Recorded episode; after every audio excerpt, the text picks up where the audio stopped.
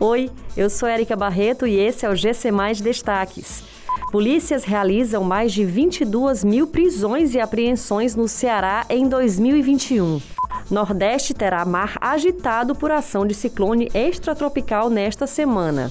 Fortaleza será a primeira cidade brasileira a utilizar hidrogênio verde no transporte público.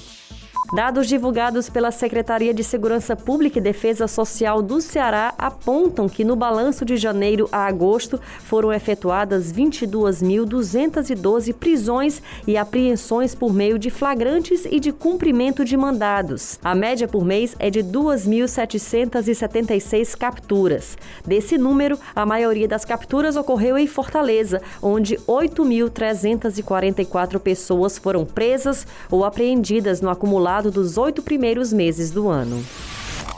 A atuação de um ciclone extratropical vai deixar o mar agitado em grande parte do litoral do Brasil ao longo dos próximos dias. Conforme o portal Clima Tempo, há expectativa de agitação marítima do sul ao nordeste nesta semana. Até quinta-feira, pelo menos, o mar vai ficar agitado entre a costa do sul, sudeste e nordeste do Brasil.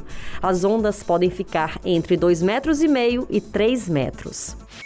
Fortaleza deve ser a primeira cidade no Brasil a utilizar hidrogênio verde em mobilidade urbana com a utilização de ônibus Fuel O projeto piloto será feito na capital cearense e a meta é chegar a 18 pontos de abastecimento de energia limpa. Depois, o projeto Corredor Verde será ampliado para 70 municípios, sendo seis capitais nordestinas, para beneficiar até 37 milhões de pessoas. Essas e outras notícias você encontra em gcmais.com.br.